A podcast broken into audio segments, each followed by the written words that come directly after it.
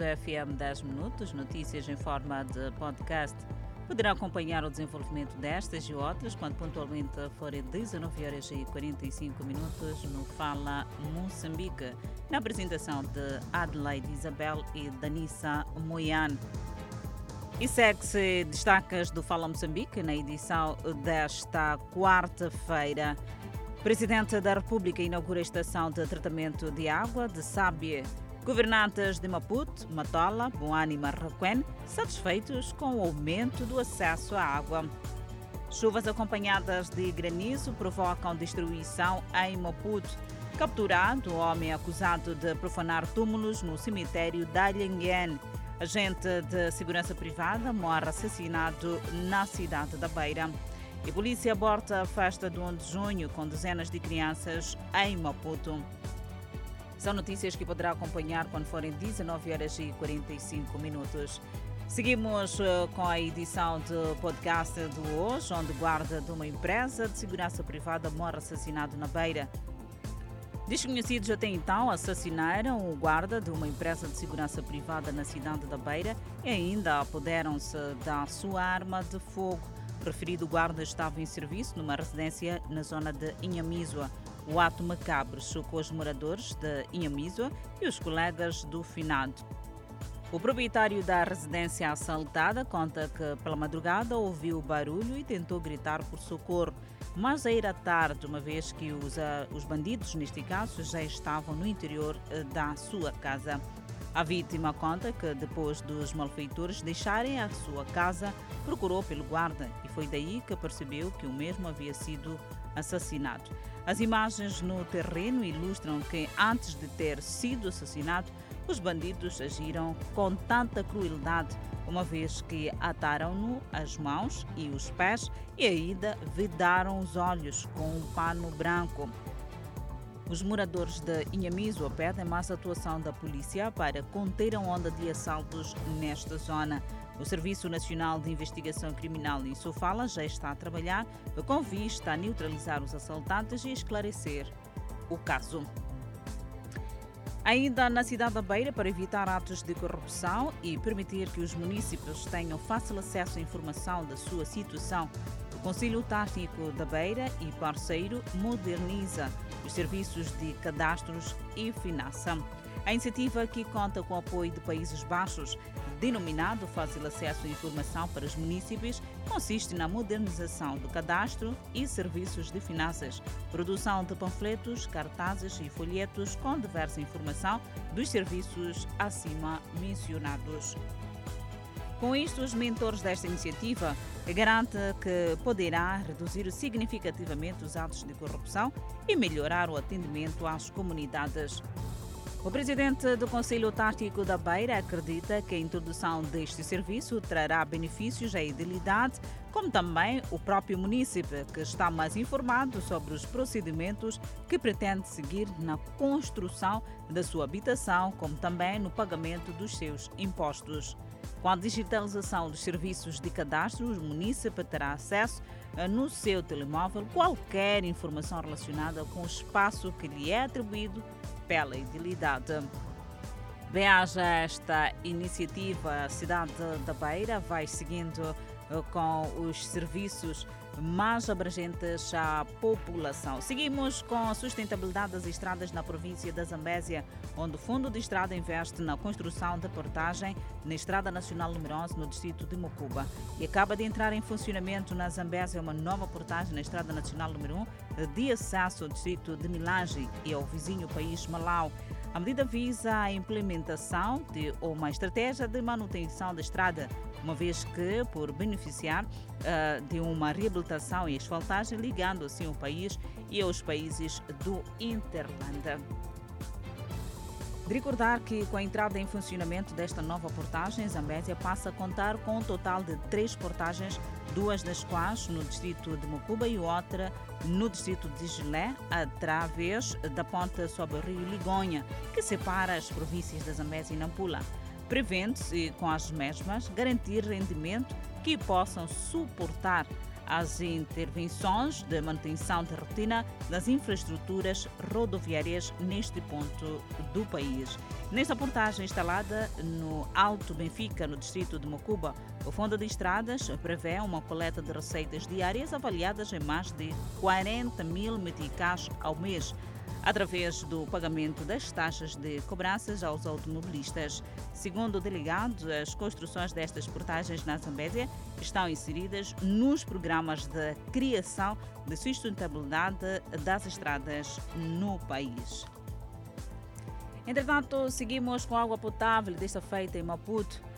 A entrada em funcionamento da estação de tratamento de água de Sábia, inaugurada esta quarta-feira pelo Presidente da República, vai aumentar o acesso à água potável na província de Maputo. Parte da população de Maputo vai virar e deixar para trás a página da crise de água, desde a falta até restrições no fornecimento de água potável, hoje entra em funcionamento que se pode considerar um monstro em infraestruturas de água. É a estação de tratamento de água instalada em Sábia. Foi entre pompa e júbilo que o presidente da República inaugurou a infraestrutura cujos custos roçam cerca de 173 milhões de dólares norte-americanos, saído dos cofres do Banco Mundial e do governo de Moçambique. A estação de Sábia tem a capacidade de tratar diariamente 60 mil metros cúbicos de água. Filipe se encontra no acesso à água potável um ato de justiça social. A água a ser canalizada por uma conduta audutora de Curumana para Baixava de 95 km em ferro fundido, com capacidade de 120 mil metros cúbicos por dia. Por onde a conduta passar irá garantir água às populações. Já o sistema de distribuição terá uma extensão de 360 km de rede que irá garantir a instalação de 100 mil ligações domiciliárias os governantes do Grande Maputo refere-se ao impacto. Os centros distribuidores de Matlemel e Guava entrarão em funcionamento ainda este mês para captar a água tratada na estação de Sábia.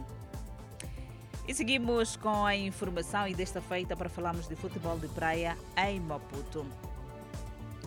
A Seleção Nacional de Futebol de Praia chegou hoje ao país depois de conseguir o segundo lugar no CAN de Futebol de Praia Senegal 2021. Após uma brilhante estreia e participação no CAN de Futebol de Praia Senegal 2021, a Seleção Nacional chegou ao país na manhã desta quarta-feira e os vice-campeões de África de Futebol foram recebidos oficialmente na sede da Federação Moçambicana de Futebol. O chefe da delegação da Seleção Nacional fala de guerreiros e homens educados.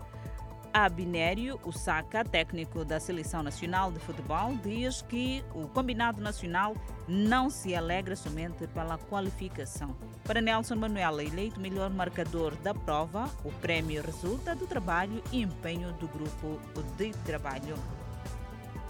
Para além de conseguir a medalha de prata, Moçambique apurou-se para o Campeonato do Mundo que irá decorrer na Rússia em agosto. Turquia anuncia nova flexibilização das regras de vírus. Turquia anunciou uma nova flexibilização das suas restrições da Covid-19, incluindo o relaxamento dos toques de recolher durante as noites e nos finais de semana, após um declínio no número de infecções. Recep Tayyip Erdogan disse que restaurantes e cafés que só podiam abrir para entrega ou comida eh, para viajantes seriam autorizados a aceitar clientes sentados até as 21 horas desta terça-feira. Negócios como ginásio e parques de diversões também poderão reabrir até 21 horas. O início do toque de recolher começa agora às 22 horas.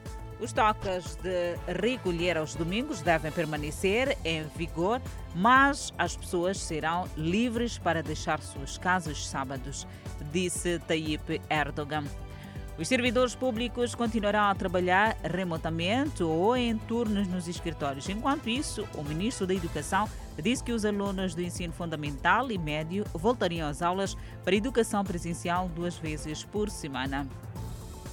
Em cidades e vilas menos populosas, as escolas reabriram em tempo integral. O Ministério da Saúde registrou 6.933 casos novos e 122 óbitos nas últimas 24 horas.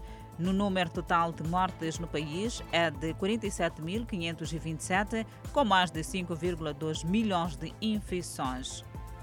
Ainda na página internacional, especialistas em saúde do Reino Unido alertam que há uma chance significativa de o governo britânico adiar os planos de suspender as restrições no final deste mês devido à rápida disseminação de uma nova variante do coronavírus no Reino Unido.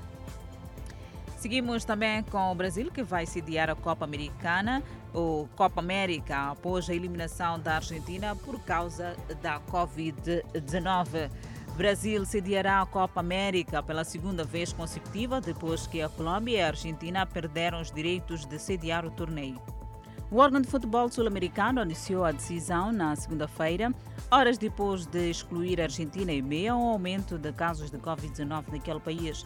A Colômbia foi removida como co-anfitriã a 20 de maio, enquanto protestos na rua contra o presidente Ivan Duque abalavam o país. O FM 10 Minutos fica por aqui. Obrigada pela atenção dispensada.